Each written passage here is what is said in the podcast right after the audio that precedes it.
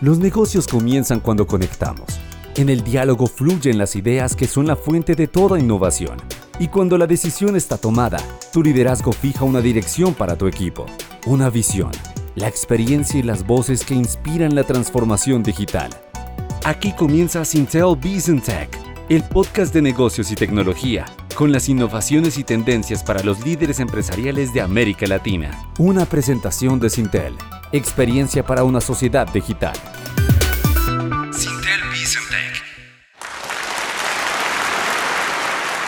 Gracias y bienvenidos a este episodio en vivo de Sintel Bizantec, el podcast de Sintel que tenemos el gusto de presentarles eh, aquí en esta antesala de Andicom 2023 y del Sintel Blockchain Forum.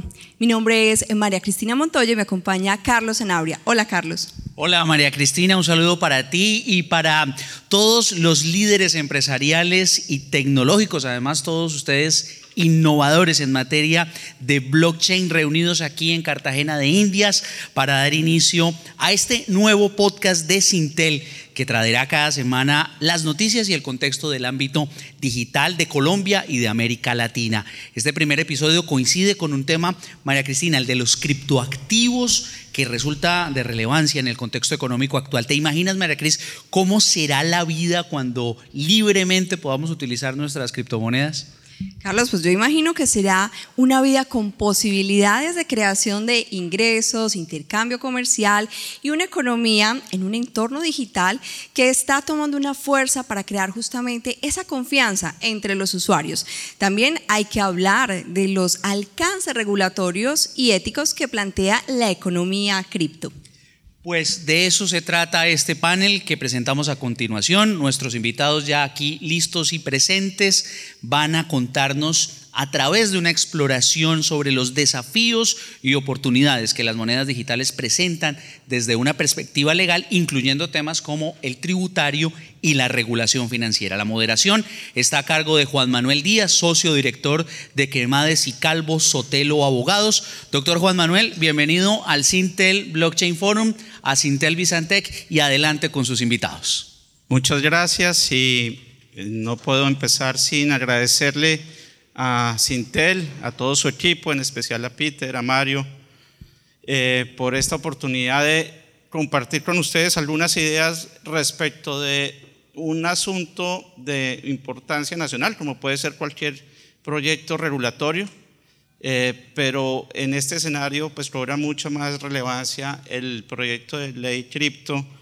que vamos a ver qué fue lo que pasó en estas dos legislaturas y un momento muy afortunado para hacer este análisis porque después de que se eh, cayó la oportunidad de sacar adelante el proyecto cripto, pues estamos en una nueva oportunidad y vamos a ver también un poco cómo es la posición del gobierno y representado por su viceministra técnica del Ministerio de Hacienda respecto de lo que hasta ahora había sido el proyecto cripto. Pero antes para contextualizar un poco la conversación, he querido hacer esta división en, tres simples puntos, el conceptos generales y previos, un eh, análisis muy rápido, pues porque los que hoy venimos a oír son nuestros panelistas, y unos retos actuales que seguramente vamos a poder enfrentar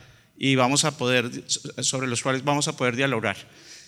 Eh, el primer aspecto relevante y estando en un escenario de blockchain es el que, eh, el que trae la norma en cuanto que las tecnologías no pueden ser reguladas.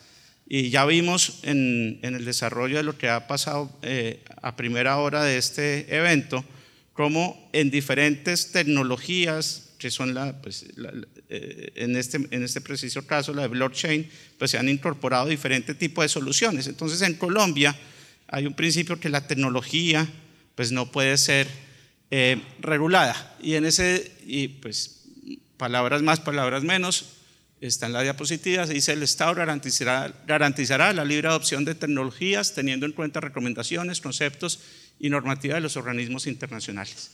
Esto Obviamente, para cuando uno está hablando en un escenario de legal, pues hay que llegar a, también a, abordar elementos de la Constitución y, el artículo 333 nos establece que eh, en Colombia es la iniciativa privada y la libre empresa uno de los preceptos bajo los cuales se puede desarrollar las actividades económicas por parte de los ciudadanos colombianos. Entonces, en ese sentido, vemos en primer lugar que la tecnología no puede estar regulada y que tenemos un mercado de libre empresa en el cual pues podemos desarrollar como comerciantes eh, todas las actividades que expresamente no estén o prohibidas y en este caso particular pues vamos a ver las tensiones que se dan respecto de dos posiciones, si es necesario regular o si no es necesario regular.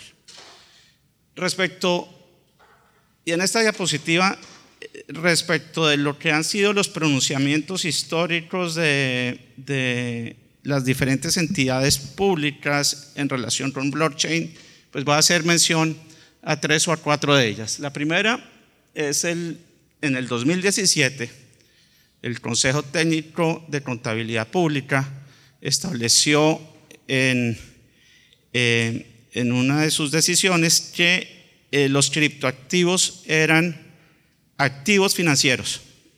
Y fue como el concepto que se dio desde la autoridad para todos los contadores, en el sentido de que si en alguna oportunidad llegarían a tener la necesidad de incorporar un criptoactivo dentro de las contabilidades, pues este era un activo eh, intangible y un activo financiero, alcanzó a decir el Consejo Técnico. En el 2017 también la DIAN se pronuncia con el concepto 2436 y les, leo dos líneas de lo que dice la DIAN en ese concepto. Dice, las criptomonedas constituyen un valor patrimonial que al cambiar de titular o propietario generan aumento en sus ingresos y por lo tanto causan efectos tributarios como el de influir en el impuesto de renta. Es decir, la DIAN ya tiene una posición respecto de que si alguien tiene algún criptoactivo, tiene que ser incorporado como un activo dentro de su contabilidad a efectos de impuesto de renta y obviamente si lo negocia, pues debe tener las consecuencias de venta de cualquier criptoactivo. En el 2018, el Banco de la República se pronunció básicamente para establecer que no se podría llegar a tener en cuenta el criptoactivo como una moneda para no, y establece dentro de su concepto muy, muy extenso eh, el hecho de que pues, los criptoactivos no pueden ser confundidos con monedas y les da el valor de activos, pero no puede ser considerado como moneda, como una moneda estable, como lo es el peso colombiano o las demás monedas estables en, el, en, los diferentes países, como es el dólar o el euro. Así que Dentro de esta cadena y, línea de tiempo, la Superintendencia de Sociedades en el 2020 también tiene un pronunciamiento en el que dice que los criptoactivos también son activos y las sociedades pues, pueden incorporarlo dentro de su capital de constitución. En ese sentido, la superintendencia dice, pues así como hay activos intangibles y activos tangibles, los criptoactivos también pueden ser tenidos en cuenta al momento de constituir una sociedad y, em, y tenerlo como un activo al momento de su constitución. Por último, la unidad eh, de fiscalización del Ministerio de Hacienda, la UIAF, eh, Unidad de Información y Análisis Financiero del Ministerio de Hacienda, pues emite una resolución en la cual le da instrucciones a los agentes, tanto personas jurídicas como personas naturales, que provean servicios de activos virtuales en Colombia. Y establece una serie de obligaciones para quienes eh, consideren que puede haber alguna actividad ilícita o que haya actividad sospechosa, ilícita no, perdón, ese no es el término, una actividad sospechosa, eh, conocimiento del cliente, etc. Y por último, eh, en, este, en esta línea de tiempo, la DIAN hace, no sé si hay alguien de la DIAN en este escenario, para medirme o no, pero la DIAN, la DIAN en el comunicado de prensa establece lo siguiente. Dice, eh, en la actualidad las operaciones de, con criptoactivos son una realidad a nivel mundial y con el auge en el uso de, las denominadas monedas virtuales o, o criptomonedas. La Dirección de Impuestos y Aduanas Nacionales, DIAN, ha dado inicio a, acciones tendientes a fiscalizar a los contribuyentes que realicen operaciones con las mismas. Estas acciones buscan establecer un control tributario a los contribuyentes omisos o inexactos que en el impuesto sobre la renta complementario no registraron los ingresos obtenidos por operaciones con criptomonedas o lo registraron de manera inexacta. Al respecto, la DIAN ha expedido oficios relacionados con el manejo fiscal y correcta declaración de los criptoactivos. Entonces, no tenemos una ley, pero hemos venido teniendo diferentes pronunciamientos de diferentes entidades relacionadas con cada una de, esas, de estas actividades que les he comentado así muy brevemente. Entonces, ya pasando al segundo punto, que es la ley cripto, pues en el 2021 se, radicó el proyecto de ley, no sé si coincidió con su periodo, eh, Gabriel, y eh, pues, de acuerdo con la ley quinta, no pueden pasar dos legislaturas seguidas sin que un proyecto de ley eh, no quede aprobado, y esa, y esa fue la suerte de ese proyecto de ley cripto. Aquí quise establecer en esta diapositiva tres o cuatro o cinco aspectos esenciales de lo que traía la ley. El primero es reconocer a los proveedores de servicios de activos virtuales que ofrecen servicios de intercambio de estos activos virtuales. Es decir, establecer quién, cómo se pueden habilitar y, cómo se pueden em, registrar. Prevenir el lavado de activos y financiación del terrorismo, cumplir la regulación cambiaria y tributaria aplicable y da una serie de facultades al gobierno nacional para definir competencias y regímenes de inspección si se va a reconocer, si se les va a dar un título habilitante a quienes transan este tipo de, activos, pues también debe haber una eh, definición de competencia, inspección, control y vigilancia. Y eh, aclarar la, la prevalencia de competencias de vigilancia cuando las actividades desarrolladas por los proveedores se enmarquen en actividades de competencia de otras entidades que ejerzan funciones de inspección, vigilancia y control. Así que este es un preámbulo eh, muy rápido que eh, trata de identificar en cinco minutos lo que ha venido pasando desde el punto de vista normativo hasta el día de hoy en Colombia sobre, el, sobre, sobre criptoactivos. Este proyecto de ley eh, que estaba cursando en el Congreso termina con un concepto negativo del Ministerio de Hacienda. Y solamente transcribo, y ya para darle el uso de la palabra a los panelistas, con una, con una frase que quise transcribir aquí, que dice, ahora bien, una política pública regulatoria de la industria de los criptoactivos debería tener objetivos precisos y claros de lo que pretende regular, proteger, incentivar y permitir de manera que dé respuesta o atienda a los siguientes planteamientos. Primero, recoger de manera clara qué espera el país de la industria de los criptoactivos desde las distintas dimensiones. Eso, si uno lo lee hasta ahí, uno no sabe si el gobierno quiere sacar adelante el proyecto o si, está poniendo unas condiciones tan exigentes que eh, desde el primer momento pareciese que eh, es difícil de cumplir estos, estos cometidos. Y aquí quiero parar para pasarle la palabra. Recuerden que tienen sus eh, micrófonos apagados para darle la palabra eh, a los panelistas con esta primera pregunta. Eh, el, el, presidente Petro en campaña y recién posesionado dio un aval hacia hacia su, visto bueno hacia la ley de, criptoactivos. Ese fue mi entendimiento y pues así lo manifestó en, varias ocasiones. Eh, con, una, con una reacción así, ¿ustedes cómo identifican o cuál es su sensación respecto de si estamos, eh, vamos a estar en un, proyecto de ley de criptoactivos y, pues... Eh, Si quieren, empezamos. Eh, como quieran, si quieren, empezamos eh, Andrés y, seguimos así. Bueno, eh, muy buenas tardes a todos. muchas gracias a Sintel, a Peter y a Juan Manuel por, la invitación. Pues creo que el mensaje de, Gustavo Petro frente, pues digamos, del Congreso frente a la ley es, es un mensaje negativo frente a la ley, pero no sé si sea negativo frente a la industria. Y es que de pronto me estoy saltando un poco eh, el, orden, pero yo sí pongo de presente la necesidad o no de regular y de sacar una ley cripto. Yo, yo, yo pongo un ejemplo y es cuando vemos 100, eh, 200 empresarios de naranjas hablando de la ley de las naranjas. O cuando vemos a los paperos hablando de la ley de, las papas.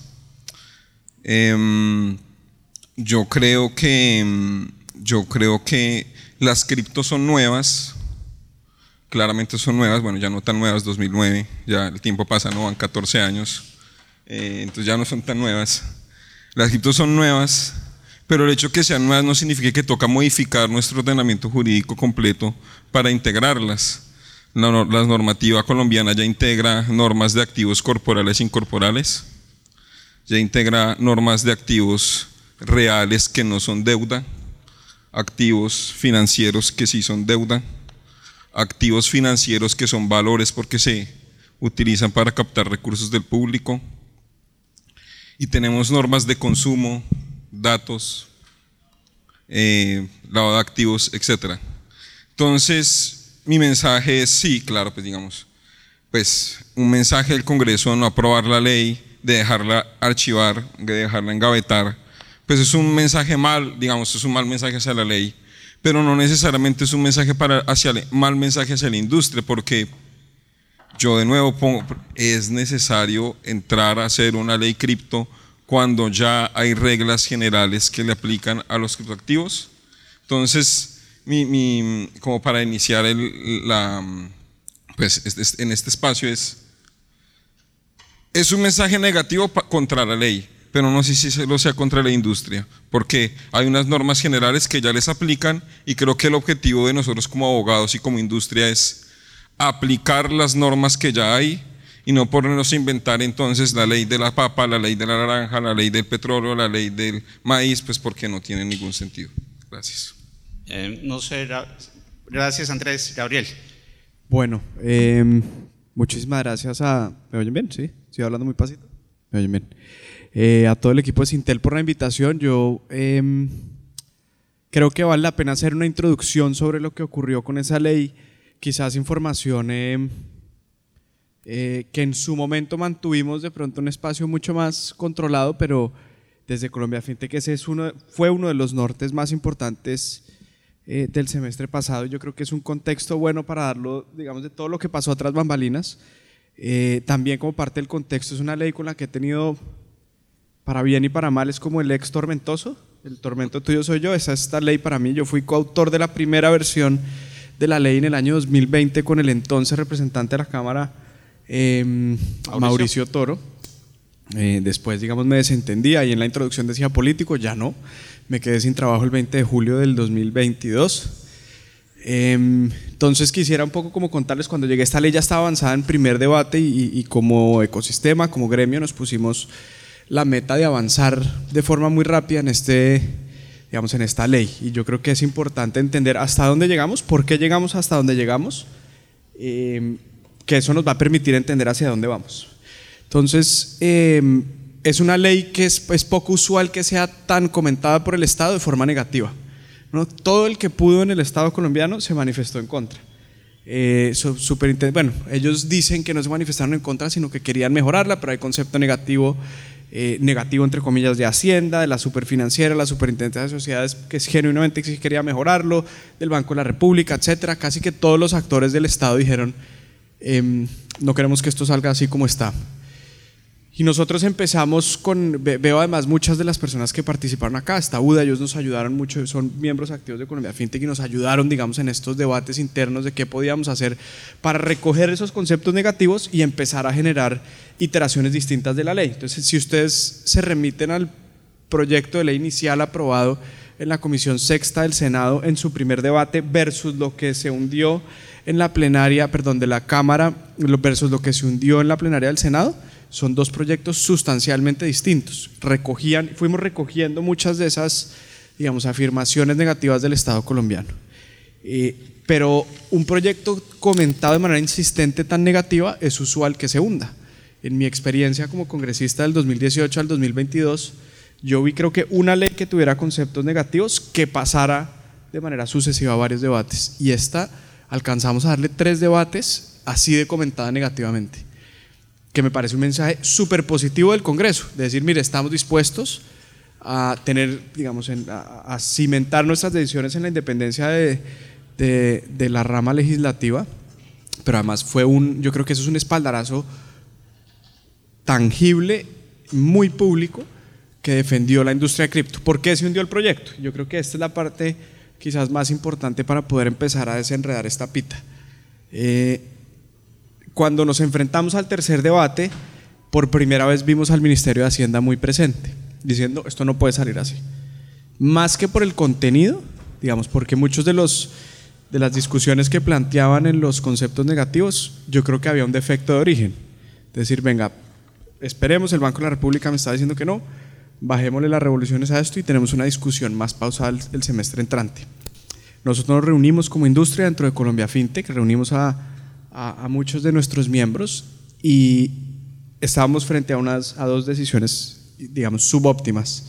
La primera, avanzar en el debate. Yo creo que hemos hecho un trabajo político en el Congreso muy importante que nos permitía ir, como dicen, boxeo gancho a gancho con el gobierno colombiano pero eso nos ponía en una decisión difícil. Si se hunde en el Congreso por una votación negativa del Congreso, es un mensaje público que le hace daño a la industria. ¿sí?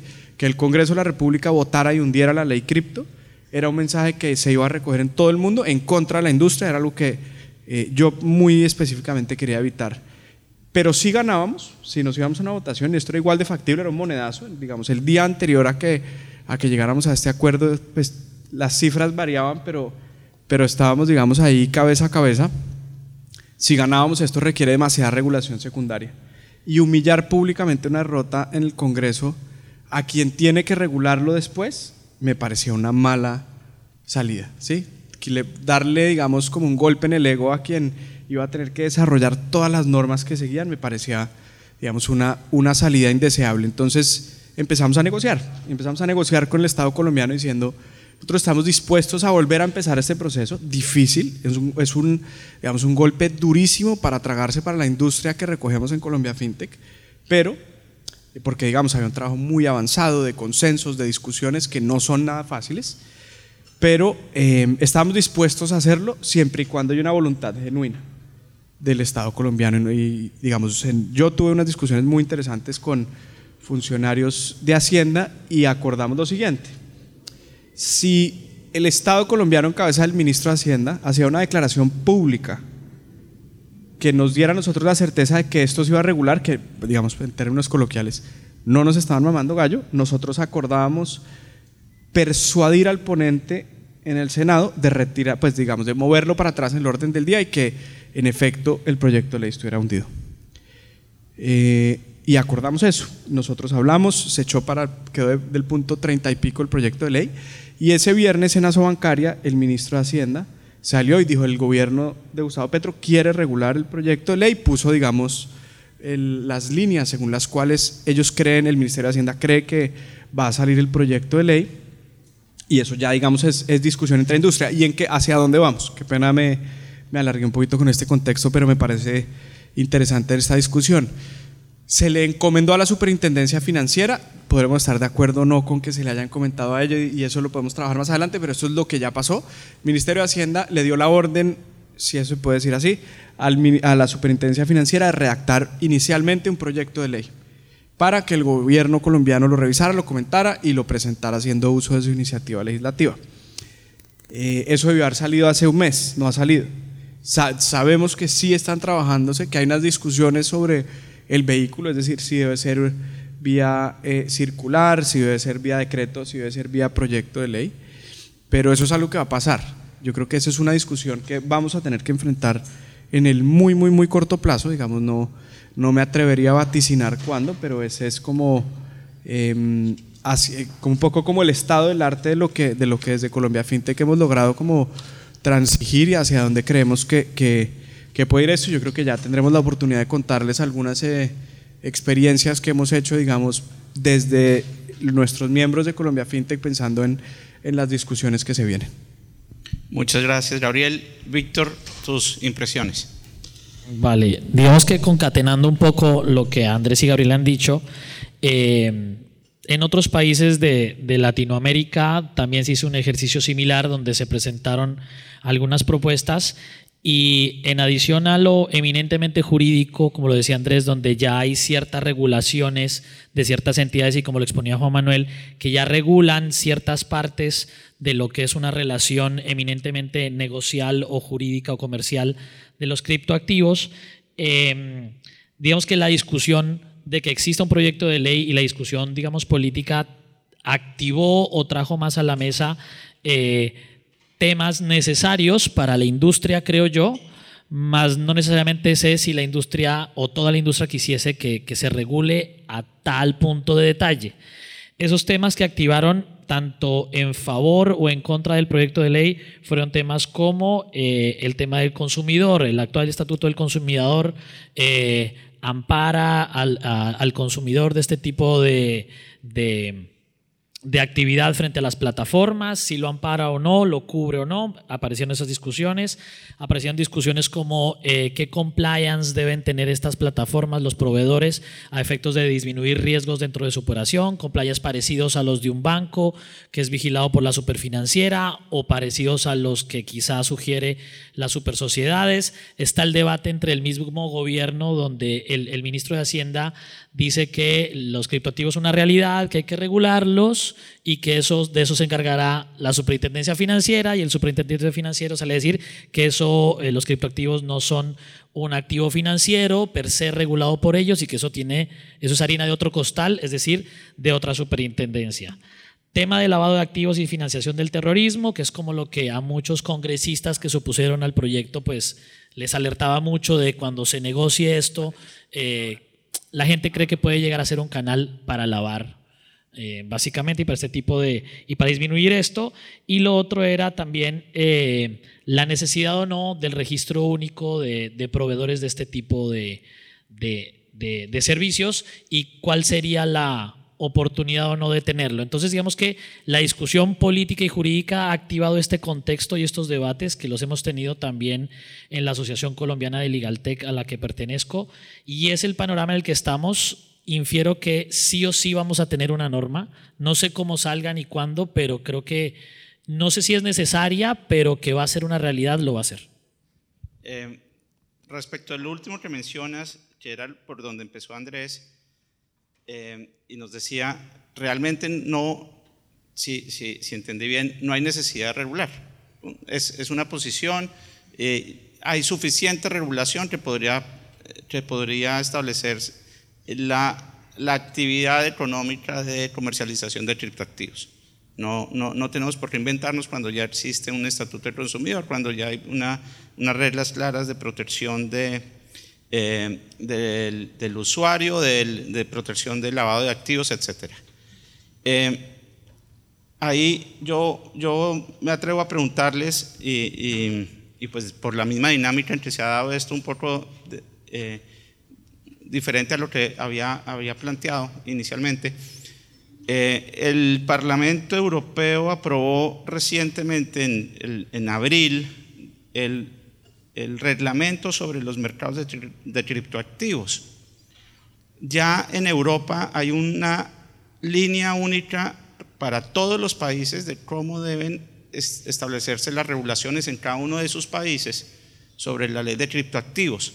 En ese sentido, yo quisiera preguntarles a ustedes, eh, vale la pena ser muy creativos desde el punto de vista, entiendo que la superintendencia financiera está trabajando en ese aspecto, o regulamos, eh, o regulamos eh, de forma similar a lo que ya hay, es una ley modelo, es decir, nos acogemos, no, ¿qué, ¿qué, le convendría más al país? Estar, estar en línea con una ley modelo que en este momento ya está aprobada en Europa o vale la pena que por las particularidades que tenemos en el país hagamos énfasis en algunos aspectos. Y, y si quieres, para establecer el mismo orden, nos devolvemos eh, y te doy, Víctor, la palabra.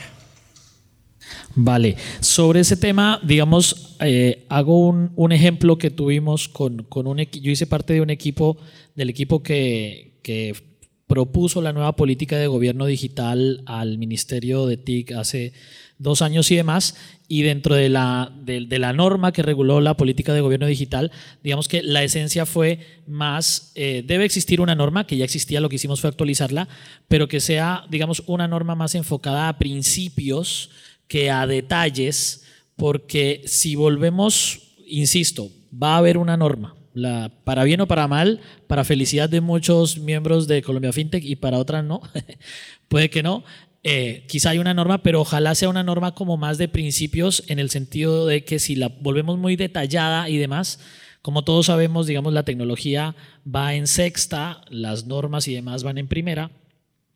Eh, en cambio, si hacemos un marco regulatorio que quizá aglutine mucha de la temática que ya existe y que la adapte en una norma, esto es más de técnica legislativa, como de, de una norma que tenga principios, podría resultar una norma que aglutine y que regule, que es lo que queremos, que haya competencia que proteja al consumidor, que no haya lavado de activos, que no se cometan delitos, que si a mi mamá le van a pagar con un criptoactivo no se desmaye, ni piense que la tumbaron, por ejemplo. Eh, ya incluso en divorcios aparecen eh, criptoactivos, en sucesiones, en liquidaciones de sociedades, en due diligence de compra y venta de compañías. Entonces digamos que ya es un, es un hecho que existe, pero si de pronto el tema se vuelve más como de principios, como más o menos está orientada la norma de la, de la Unión Europea, pues quizá el tema fluya y logremos que en Colombia eh, la industria crezca, los consumidores crezcan y nos volvamos quizá pioneros en el tema. Gabriel. Pues, además veo, saludo a la doctora Ana María de la Superintendencia Financiera, champion de estos temas en la, dentro de la super.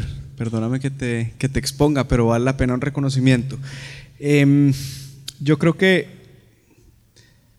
tristemente, en Colombia pecamos mucho como de ese complejo adanista. Hay otros países que y esto digamos no lo hablo en términos específicos, sino de otros países que ya han pasado por este tipo de problemas eh, y los han sabido solucionar de buenas maneras. Y, y, yo creo que muchas veces en Colombia pues queremos platanizar demasiado lo que otros ya han solucionado. ¿no? Y, y, y, lo hemos visto digamos en, en, una cantidad de soluciones digamos que, que se plantean hoy en día desde, desde los debates del, del sector financiero. Eh, nosotros eh, hicimos un ejercicio muy interesante dentro de Colombia FinTech con todos los miembros, que solo lograr sentarlos a todos, digamos, en un mismo espacio no es fácil, ponerlos de acuerdo menos.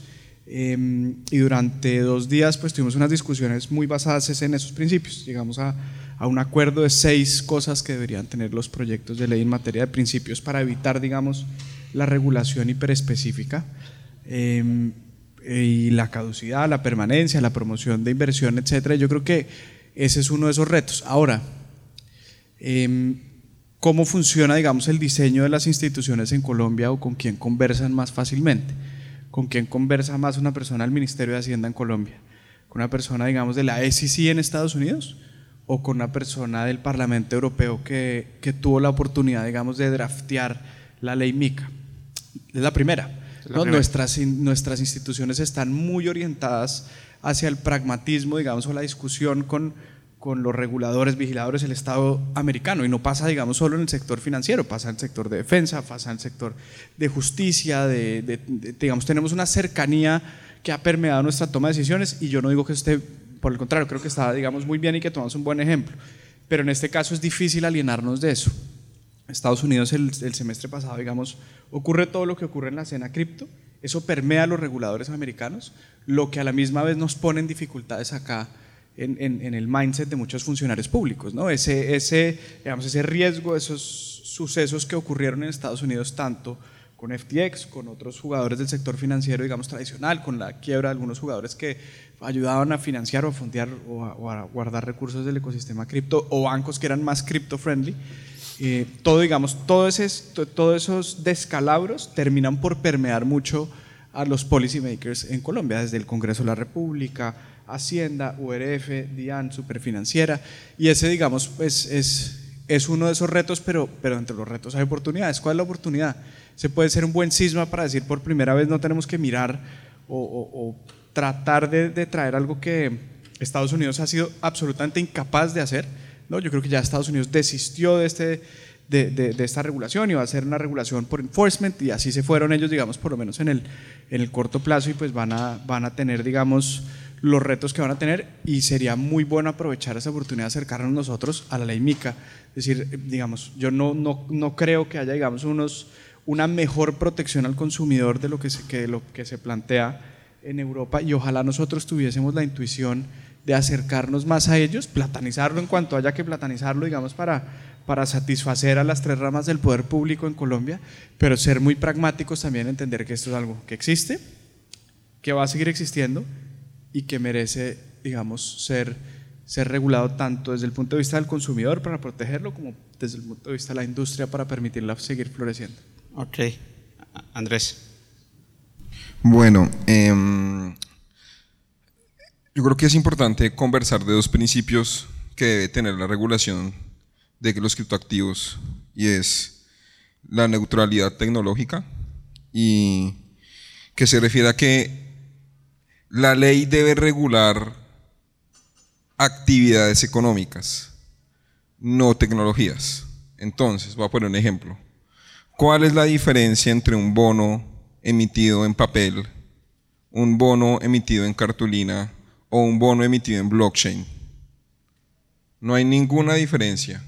Si el bono me promete 100 pesos más intereses, con independencia del medio en el que se instrumente el bono, es un bono. Entonces, ese principio es, primer principio, se necesita regular actividades económicas, no tecnologías. Segundo principio, misma actividad, mismo riesgo, misma regulación.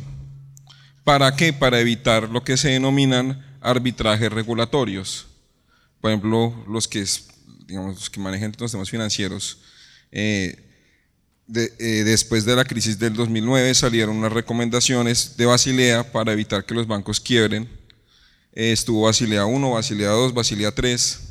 ¿Qué pasa? Que hay países que ya tienen Basilea 3 y es más caro montar bancos en los países que tienen Basilea 3 que montar bancos en los países que tienen 2. ¿A qué voy con esto?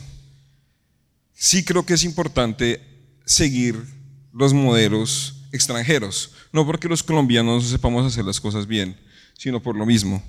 Misma actividad, mismo riesgo, misma regulación. Nosotros no podemos tratar los criptoactivos de forma diferente como lo hacen otros países si son el mismo negocio.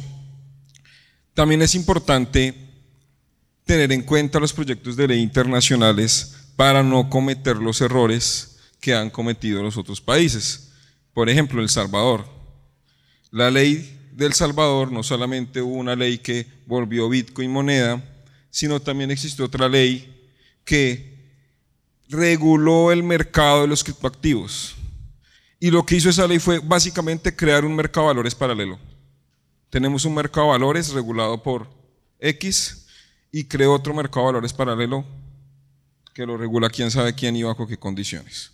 Entonces, sí creo que es importante guiarse de los modelos internacionales justamente para regular actividades con el mismo riesgo y con la misma regulación y también aprender de tanto los errores de otros países como de los aciertos que, podemos aprender mucho. Em, sí, creo que, que ahí el papel del regulador siempre es difícil el papel del regulador es, tratar de regular, pero sin, ir a, a cohibir el, negocio y dándole las herramientas para que sea confiable al, público, pero promoviendo también el mercado. Y ese, equilibrio a veces es muy difícil de lograr. Y, y recuerdo cuando estaba hace ya varios años en la, en el ministerio y como responsable de regulación en la Comisión de Regulación de Telecomunicaciones, cómo era, cómo era regular de, cómo era de difícil regular cualquier, cualquier tema de mercado en telecomunicaciones. Entonces, eh, entiendo, Andrés, que, que tu comentario y, pues los anteriores van coincidiendo en eso. Hay, hay que regular, eh, pero siempre manteniendo un poco esa... Bueno, al principio me dijiste que entendí que, ya había suficiente regulación, que no había necesidad de establecer una nueva ley. Eh, como yo venía a un evento de tecnología, pues no podía dejar de preguntarle a ChatGPT eh, que me ayudara con alguna pregunta respecto de qué les debería preguntar a ustedes. Y creo que coincide exactamente, milimétricamente, con lo que estamos hablando, porque la primera pregunta que me sugiere ya ChatGPT es la siguiente. ¿Cómo puede la regulación, la regulación en blockchain equilibrar la innovación tecnológica con la necesidad de proteger a los consumidores y prevenir actividades ilegales, que es un poco el, el, el, mensaje que acaban de dar todos, pues eh, por lo menos así lo entendí yo y esa, esa era la pregunta de, de, de ChatGPT. Hemos venido hablando de la superintendencia y pues como tenemos eh, Ana María, eh, queríamos saber si quieres eh, pronunciarte en, en, algún sentido o, hacer cualquier tipo de declaración. No, no, eh, es, es, un tema, pues, eh, si, me dejas yo me subo por acá a un ladito. y ya, y buenas tardes a todos aquí. Gracias. no, pues los estaba escuchando y, y súper interesantes las diferentes aproximaciones. Yo de pronto quería hacer desde, desde el grupo que yo lidero, desde el, desde el rol de, de, innovación de la superintendencia, algunos comentarios importantes. Y yo creo que lo primero es, me voy a devolver. Lo primero, o sea, totalmente de acuerdo con, con el tema, no, ¿cuál es que los voy a regañar? Es que como Gabriel me ha visto brava, ah, pero también me ha visto contenta. Entonces, eh, no hay problema. No, yo creo que lo primero es decir, efectivamente es cripto, no, no, no podemos pensar que cripto es financiero o que cripto no es financiero, no. Cripto es su uso económico, punto. ¿Sí? Eh, y hay ejemplos muy sencillos y es, imagínense que tuviéramos la gran posibilidad, como ya pasa en Europa, que pudiéramos tokenizar nuestros títulos de pregrado, de maestría. ¿Sí? en una blockchain y que nos dieran un QR y es ahí está la llave privada del token y con eso yo ya no tengo que ir a hacer todo lo que se hace, eh, que apostillar y eso, ¿sí? Porque en realidad eso es un criptoactivo, o sea, va a ser un token, un criptoactivo, entonces ahí es como muy importante tener en cuenta que uno no, no puede ser uno como ciego de decir, no, entonces esa, esa tokenización y todo eso le va a corresponder a un supervisor financiero, no. Y creo que ustedes más que nadie entienden que eh, la tecnología se usa para miles de cosas. Eh, hay, hay, otro ejemplo también que me parece muy interesante, un poco extremo y que ahorita nos parece absurdo, pero en su momento incluso hasta se pensó, y es, tenemos el dinero de curso legal, o sea, el peso colombiano em, y las actividades que se, que se hacen con, algunos tipos de actividades que se hacen con el peso colombiano, como puede ser la captación de recursos del público, como también puede ser eh, la intermediación, eh, o actividades de mercado bursátil o asegurador que se hacen con recursos del público son vigilados por la superintendencia financiera. Pero eso no quiere decir que entonces el papel, que ese papel, eh, entonces la superintendencia financiera lo va a supervisar o regular. ¿sí? Eh, y es extremo, pero es la realidad. son, los, son los retos y las discusiones que nos enfrentamos hoy y que desde el Ministerio de Hacienda, con la superintendencia, que efectivamente venimos haciendo esta, esta labor fuerte de delimitar la cancha. Y es decir, ojo, y sí, sin lugar a dudas, estamos trabajando en, esa mejor regulación, pero desde el marco de las competencias de la superintendencia financiera y específicamente, pues un poquito más amplio, el Ministerio de Hacienda, y es cuando para el hecho económico usas blockchain o usas cripto, ¿sí? Para que también lo tengan en mente. ¿Por qué? Eh, y después de muchos análisis como de mercado y también de, de, o sea, con diferentes actores. No tiene sentido sacar una ley, una ley tan amplia, no hay ninguna ley que sea tan amplia que nos permita eh, y que a ningún país le permita, o sea, regular todo, todos los posibles hechos económicos que puedan desarrollarse sobre un, sobre un pues, eh, a partir de una tecnología. Entonces, si bien las leyes son de principios, pues tienen que acotarse como a un sector, a un hecho económico. Eso es súper importante. Entonces, eso que se va a trabajar, ni siquiera se va a trabajar, me tienen trasnochada. Llevo dos, meses trasnochada. Eh, luchando porque salga algo muy bien y lo van a ver próximamente. Em, precisamente es en el marco de las actividades financieras. También ahí quiero dejarles eh, como en el radar es, eso no quiere decir que todo lo cripto entonces va a ser supervisado en el, o sea, en el sector hacienda. O sea, hay que tener en cuenta eso, ¿sí? Porque empiezan estos mitos, estas cosas que no, no es así, espérese. O sea, y piensen en el ejemplo del papel que es bueno. O sea, es extremo, pero o sea, no, entonces nosotros pues, vamos a regular a, todas, esas, todas esas importaciones que vienen de papel. No, exactamente es lo mismo. Si ustedes lo van a usar, o otro ejemplo chévere es el tema de las notarías. O sea, las notarías podrían hacer esa tokenización, todo, eh, y eso pues es un criptoactivo, o sea, es un token, es un cripto. Eso no quiere decir que entonces va a caber en ese marco normativo. Ahora, ¿qué es importante eh, y ya para de pronto terminar eh, y un poco también ir con ese, con ese, mm, con, e, pues mejor dicho, ya, ya, ya le respondí a, con, pero chévere, para que no se pueda, a, Gabriel, que me tiene trasnochada, pero yo creo que hay, algo muy importante, es em, por lo menos hay que tener en cuenta que este marco normativo que Hacienda está trabajando y que la Super está trabajando, pues es en el marco de unas competencias y unas leyes mucho más amplias que es, que es la ley 35 del 93, que es la ley del mercado de valores y que pues, o sea, son, o sea, eh, teniendo en cuenta que ya la superintendencia financiera eh, bajo esas leyes pues tiene unas actividades propias de control, vigilancia, pues de supervisión, es también entender, o sea, hasta dónde va esa actividad. ¿Qué quiere decir? Que si el criptoactivo lo estoy usando para, o más bien hay una plataforma que está asesorando en el mercado de valores, entonces, ¿qué? ¿Eso realmente qué es? ¿Es la misma actividad? ¿Le aplica la misma regulación? ¿Es el mismo riesgo? ¿Le aplica la misma regulación? ¿O si la estoy utilizando como un medio de pago, es la misma actividad, misma... O sea, todo ese tipo de cosas hay que considerarlas.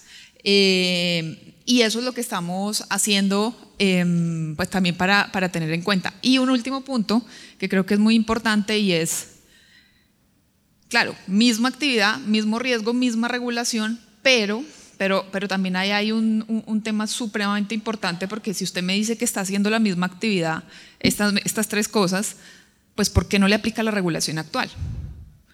Pues básicamente. Ahora, pero la gran pregunta, entonces yo les digo, más bien, o, el, tema, el tema fundamental acá es decir, resulta que hay, en realidad lo que se ocurre con estos fenómenos de innovación es que están desarrollándose otras actividades que lo podemos llamar en términos económicos complementarias o sustitutas. No es exactamente la misma, ¿sí? Eh, entonces es ahí cuando uno empieza a decir realmente, eh, o sea, eh, la regulación requiere eh, ir un poquito más allá para cobijar esas nuevas actividades. Eh, eh, es eso, pero es que realmente no es fácil. Eso sí es la, como la conclusión.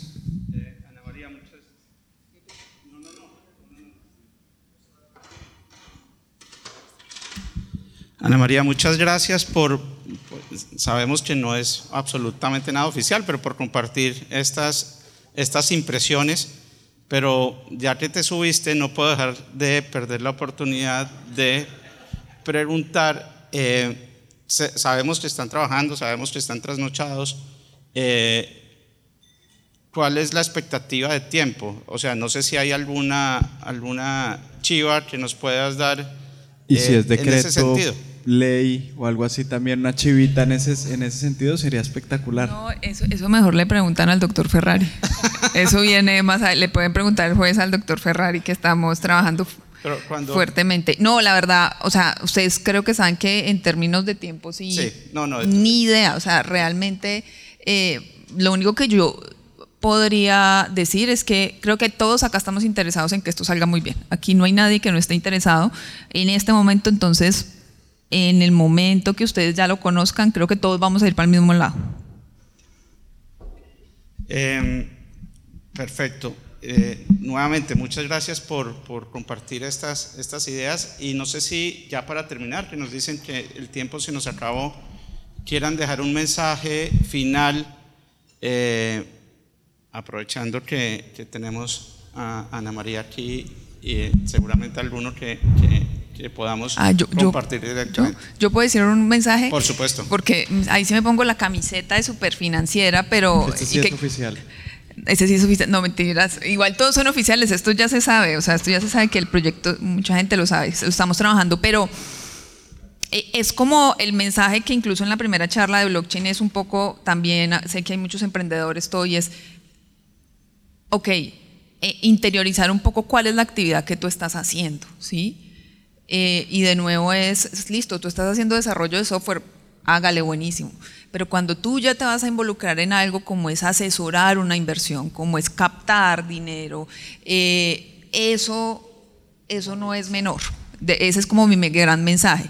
Y si ustedes pues van a querer hacer este tipo de cosas, pues bienvenidas, o sea, claro, pero eso también implica unas responsabilidades. Es más o menos, se vuelve niño grande y tiene unas responsabilidades. ¿Por qué? Porque está trabajando y tiene plata de los consumidores porque está asesorando sus decisiones. Ese tipo de cosas eh, no son menores eh, y cuando uno ve leyes como la de MICA, que es, es una gran ley eh, en sentido en que, mejor dicho, 8 o 9 años trabajando, consultores, plata, de todo, o sea, todo lo que acá en Colombia no tenemos, pero bueno, pero no, menos corazón. Eso, eso sí, aquí lo tenemos. Eh, pero ahí cuando ustedes leen, por ejemplo, esta, e, esa, esa norma, pues básicamente crean un nuevo mercado de, y crean una nueva licencia de esos proveedores de servicios de activos eh, virtuales que van a estar supervisados por una autoridad, o sea, un supervisor financiero. Eh, y este nuevo mercado también implica que tienen unas responsabilidades unos temas de gobierno corporativo, temas de segmentación de patrimonio, ¿sí? Eh, temas de revelación adecuada de información y todo eso también eh, es súper importante que lo tengan en cuenta porque, pues, o sea, simplemente esto se va a regular, pero no quiere decir que usted se, usted se quedó igualito, ¿sí? Va a ser más grande y va a también poder también acceder y desarrollar nuevos productos responsablemente.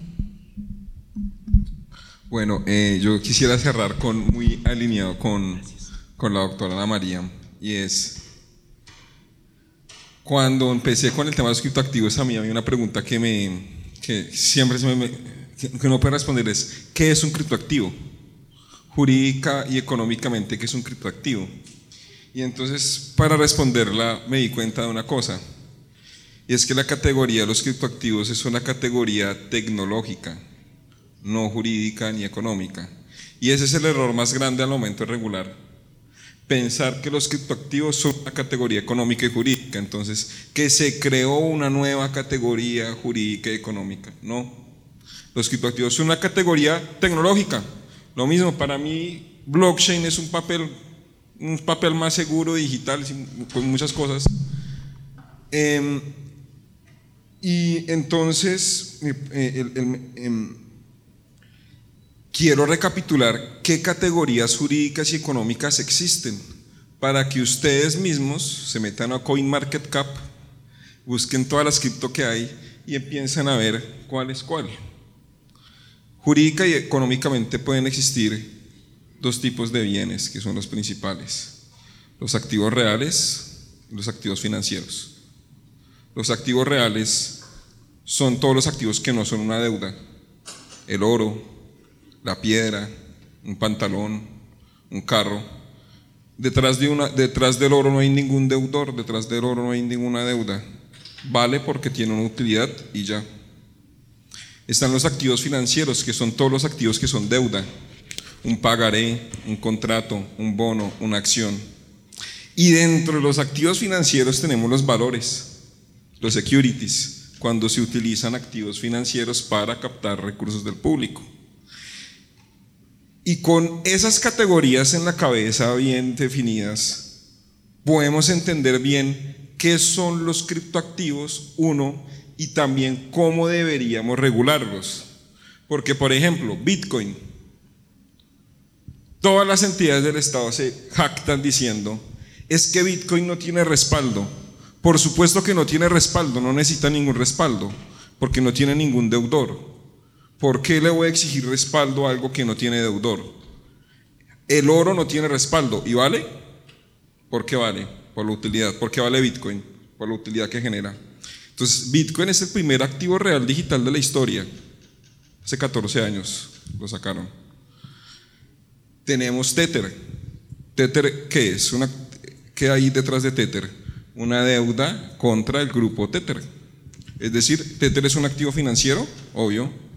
Y entonces, ¿cuántos conceptos hay de, perdón, supers? Todas las supers que hay, los bancos de todos los bancos del Banco de la República, super, que dicen que, no hay, que ningún criptoactivo es activo financiero. Le presento Tether, el top 2, el top 3 de cripto. Entonces dicen que no. Y tenemos otros criptoactivos que pueden ser valores, que muy bien, como lo dice Ana María. Usted puede emitir activos reales, Bitcoin, puede emitir eh, activos financieros, Tether, puede emitir valores también. Pero si emite valores, cumpla la regulación de valores. Si usted permite negociar valores, vuélvase bolsa, vuelva a sistema de negociación o cumpla con esas reglas. Entonces, para cerrar, simplemente, eh, los criptoactivos no son una categoría jurídica ni económica, es una categoría tecnológica. Puede ser un activo real, financiero o un valor, dependiendo de la actividad subyacente al criptoactivo. Para regular los criptoactivos, primero hay que entender bien que no todos los criptoactivos son iguales. Yo no puedo meter todos los criptoactivos en la misma canasta y tengo que regularlos conforme a su naturaleza jurídica y económica dentro de las categorías que ya existen. Yo muy corto porque nos veo ya muy cortos de tiempo, pero eh, este país tiene una oportunidad inmensa y son oportunidades que no pasan cada tanto tiempo. Por eso celebro que Ana María eh, es, lo que acaba de hacer, yo creo que refleja mucho de su carrera. ¿sí? Una persona digamos, dispuesta a conversar siempre.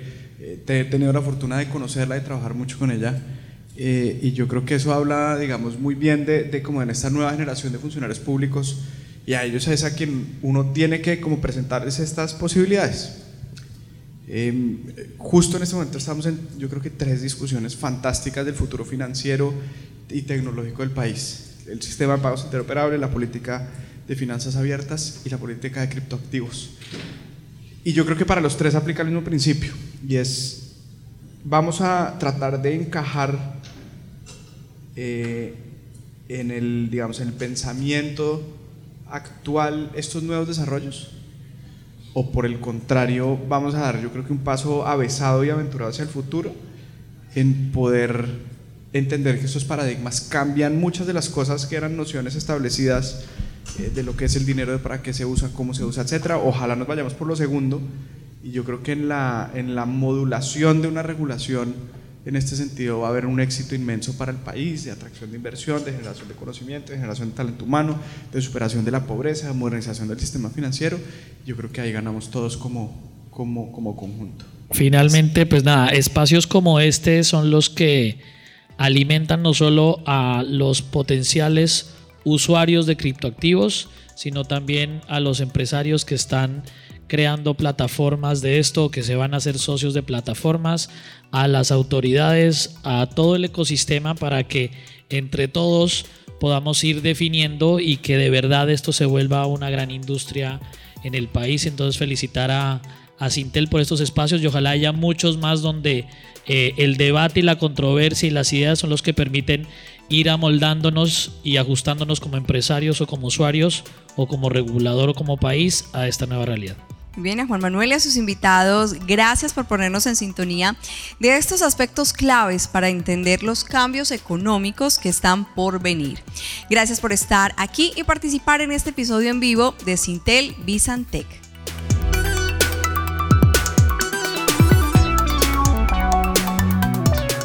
Sintel Vicentec es una producción de DJPs para Sintel. Por Sintel, Mario Castaño, director técnico. María Cristina Montoya, host principal. Carlos Sanabria, director de contenidos y creatividad. David Yepes, CEO y productor ejecutivo. Andrés Macías, voiceover. Gracias por escuchar. Hasta la próxima.